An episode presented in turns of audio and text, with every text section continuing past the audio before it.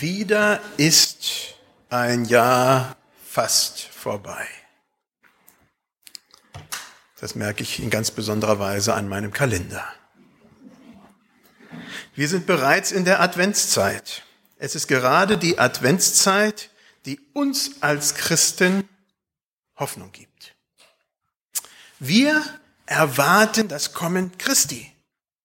Wie er vor 2000 Jahren zur Welt kam, so wird er wiederkommen und die Welt mit sich zu versöhnen. Um das wiederherzustellen, was leidet. Um alles neu zu machen. Um alles gut zu machen. Wir tragen als Christen diese Hoffnung tief in uns. Auch wenn wir bislang noch nicht in aller Fülle sehen, was wir uns zutiefst ersehnen. Und was versprochen, was Gott uns versprochen hat. Wir leben in dieser positiven Hoffnung. Zur rechten Zeit wird Gott alles wiederherstellen. Advent, er kommt. Ich habe dafür einen etwas ungewöhnlichen Text ausgesucht, der aber in diesem Zusammenhang sehr viel Sinn ergibt. Es ist der Text aus Hebräer 6, die Verse 11 bis 20.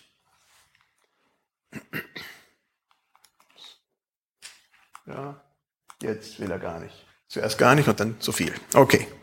Da steht, wir begehren aber, dass jeder von euch denselben Eifer beweise, die Hoffnung festzuhalten bis ans Ende, damit ihr nicht träge werdet, sondern die nachahmt, die durch Glauben und Geduld die Verheißung ererben. Denn als Gott dem Abraham die Verheißung gab, schwor, schwor er bei sich selbst, da er bei keinem Größeren schwören konnte und sprach, Wahrlich, ich will dich segnen und mehren. Und so wartete Abraham in Geduld und erlangte die Verheißung. Menschen schwören ja bei dem Höheren und der Eid dient ihnen zur Bekräftigung und macht aller Widerrede ein Ende. Darum hat Gott, als er den Erben der Verheißung noch bekräftiger beweisen wollte, dass sein Ratschluss nicht wankt, sich noch mit einem Eid verbirgt. So sollten wir durch zwei Zusagen, die nicht wanken, denn es ist unmöglich, dass Gott mit ihnen lügt, einen starken Trost haben, die wir unsere Zuflucht dazu genommen haben, festzuhalten an der angebotenen Hoffnung. Diese haben wir als einen sicheren und festen Anker unserer Seele, der hineinreicht in das Innere hinter dem Vorhang. Da hinein ist Jesus als Vorläufer für uns gegangen. Er, der hohe Priester geworden ist, in Ewigkeit nach der Ordnung Melchisedeks. Nicht träge werden. Der Hebräerbrief wurde an Judenchristen in einer Zeit zunehmender Verfolgung geschrieben. Es ist geschrieben worden, damit Gläubige nicht ihren Glauben widerrufen, nur weil die Zeiten schwieriger waren. Unser Text ist eine Aufforderung, am Glauben dran zu bleiben.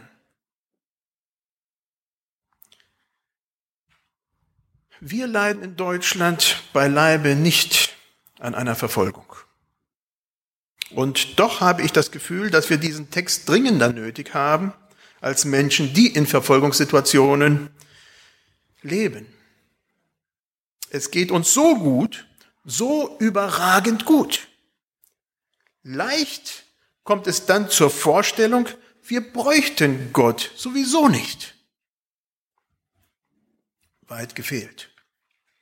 Somit haben wir die Aufgabe, uns als Christen gegenseitig zu ermutigen, am Glauben dran zu bleiben.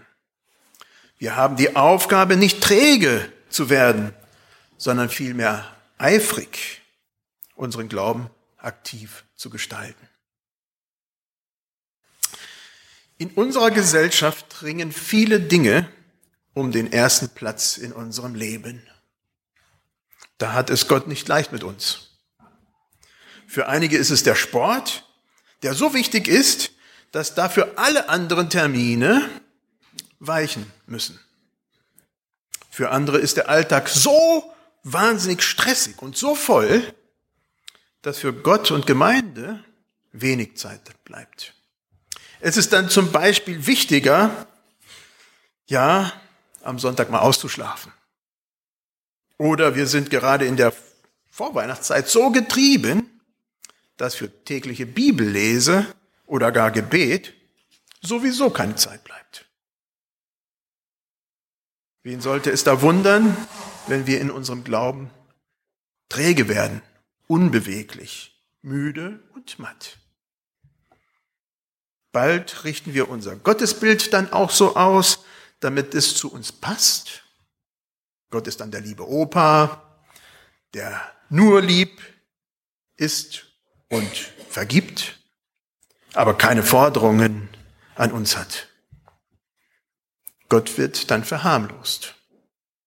Und doch, wenn die Liebe Gottes, der Geist Gottes uns anspricht, werden auch heute noch Menschen bewegt. Dann ist er auf einmal auf den ersten Platz.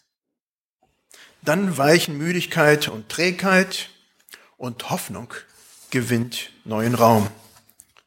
Gott verändert Menschen in unserer Umgebung.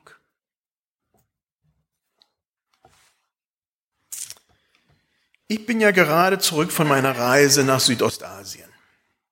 Es hat mir imponiert, die Lebensgeschichte von einem älteren Mann aus einem Volk des Hochlandes zu hören. Eine sehr typische Geschichte für die Gegend. Er hat alles erdenklich Schlechte im Leben durchgemacht. Angefangen beim Vietnamkrieg, zu Alkoholmissbrauch, zu Missbrauch von Frauen und Familie. Zurück blieb eine zerstörte Existenz, Hoffnungslosigkeit.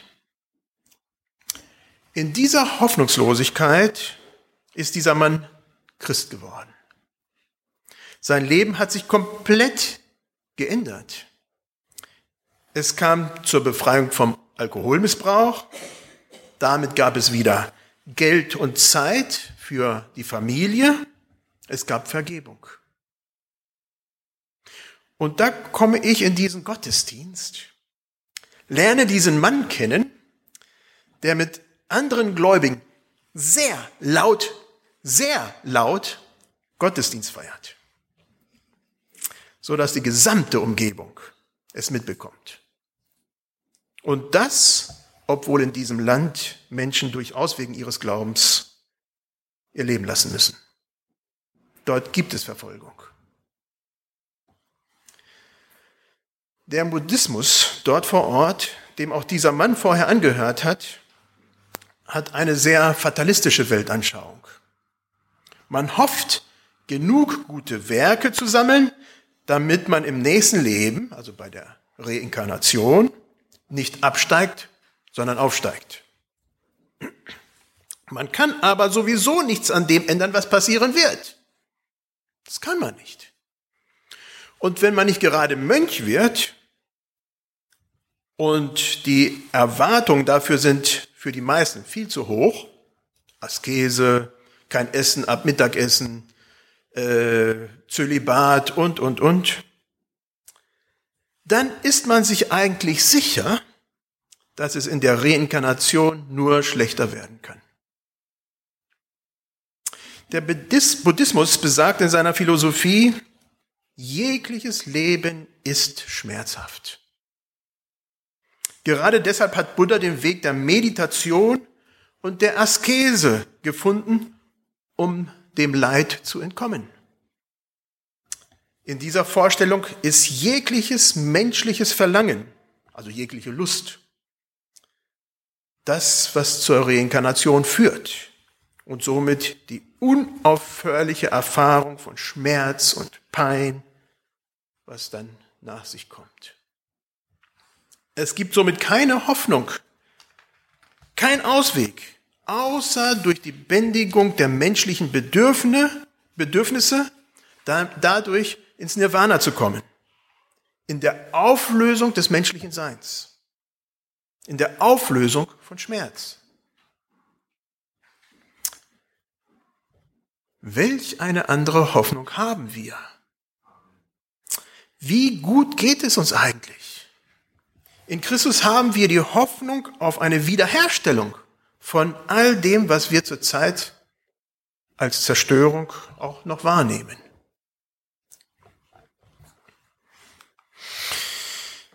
Doch nun will ich zurück zu unserem Text. Abraham wird als Beispiel zitiert. Er war geduldig und wurde dafür belohnt. Er glaubte, dass Gott seine Zusagen halten würde und Abraham hat erlebt, wie einige Zusagen zu seiner Lebenszeit auch erfüllt wurden. Abraham war kinderlos. Und doch hatte er die Zusage von Nachkommenschaft, von einer großen Nachkommenschaft. Abraham ist das beste Vorbild eines Mannes, der von Gott Verheißungen empfing und in der Hoffnung dieser Versprechen lebte und bis zum Ende in Glaube und Hoffnung ausharrte. Abraham glaubte Gott. Viele Verheißungen blieben für Abraham in der Zukunft. Und doch blieb er Gott treu. Er beharrte im Glauben bis an sein Ende. Wir dürfen getrost sein, wie Abraham es war und erwarten, dass Gott seine Zusagen auch in unserem Leben hält. Sicherlich werden wir nicht erleben, dass alle Zusagen Gottes während unseres Lebens erfüllt werden. Und doch erfüllt Gott seine Zusagen. Eine nach dem anderen. Welche Glaubensverheißungen sind dir wichtig? Wo hast du aus, obwohl von den Zusagen noch wenig zu sehen ist. Eine Verheißung, die mir sehr wichtig ist, ist, Gott ist bei uns bis an der Weltende. Manchmal spüre und erlebe ich das, sehr stark sogar, andere Male spüre ich davon gar nichts. In diesen Zeiten klammere ich mich umso fester an diese Zusage, die Gott mir gibt, dass es so ist. Jeder hat seinen eigenen Weg zu gehen. Gott legt in allen von uns Verheißungen hinein, die uns wichtig sind. Und diese dürfen wir nutzen und sollen wir auch nutzen. Diese dann so zu füllen, dass Gott darin in unserem Leben verherrlicht wird, das ist die Kunst eines gelungenen Lebens. Wenn wir im Einklang mit unserer Seele sind, wenn wir merken und spüren, dass wir auf den hoffen dürfen, der unsere Sehnsüchte stillt. Auch wenn wir bislang nicht alle Verheißungen erfüllt sehen. Auch nicht in unserem Leben. Die Hoffnung in Gott, wenn wir ein Leben mit Gott leben, ist wie ein Anker für unsere Seele. Sie hält uns fest, damit wir nicht vom Kurs abkommen. Sie gibt Sicherheit, damit wir nicht davontreiben und irgendwo an einer Klippe landen. Vor einigen Jahren waren wir im Urlaub in Kroatien. Unter anderem haben wir eine super tolle Yacht gesehen. Das war ein riesiges Teil. Was aber vor allem auffiel, waren die Anker die komplett auf Hochglanz poliert waren. Die Anker waren nur zur Dekoration. Und die waren gewaltig groß.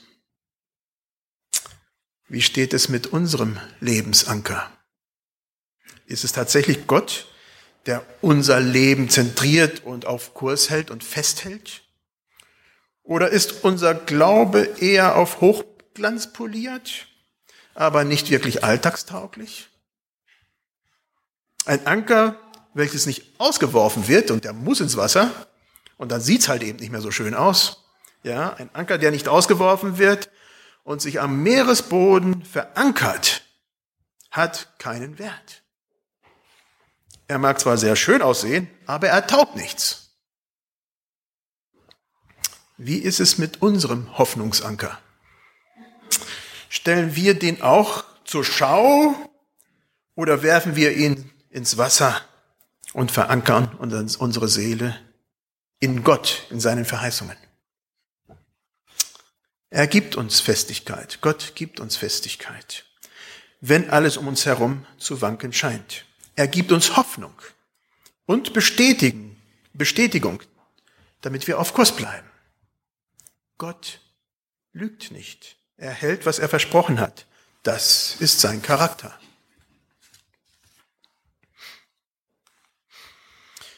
Advent, Hoffnung. Gott kann sein Wort nicht brechen und er hat uns Zusagen gegeben, dass wir bei ihm sein werden, wenn wir unser Leben nach ihm ausrichten. Jetzt, wo ich sagen kann, dass ich älter werde, werden die körperlichen Gebrechen mehr. Das ist normal. Die, die noch älter sind als ich, wissen es noch besser. Unser Körper, so wie wir ihn hier haben als Menschen, ist nicht für die Ewigkeit gebaut. Wir haben aber die Zusage, dass Gott alles neu machen wird. Auch unseren menschlichen Leib. Wir leben in dieser Hoffnung vom Advent. Jesus wird wiederkommen und alles neu machen. Eingeschlossen uns. Ich ermutige uns heute Morgen, dran zu bleiben. Ich ermutige uns, im Glauben treu zu bleiben. Auch wenn viele Versuchungen uns davon ablenken wollen. Alle anderen Wege führen letztendlich nicht zu Hoffnung und Leben. Es sind verlockende Wege, die aber nicht einhalten, was sie versprechen. Oder sie versprechen, oder die Versprechen sind so schlecht, dass wir sowieso lieber von Anfang an darauf verzichten sollten. Gott verspricht Leben. Gerade im Advent denken wir neu darüber nach. Auch wenn wir die Fülle nicht hier und heute haben werden, haben wir die Zusage dafür. Wie es bei Abraham war. Er hat genug im Leben, in seinem Leben erlebt, dass er im Glauben Gott treu blieb. So ist es auch bei uns. Wir sehen genug von Gottes gutem Handeln, dass wir ihm vertrauen können. Er wird seine Versprechen einhalten. Gott lügt nicht. Lass uns zum Gebet aufstehen, soweit möglich.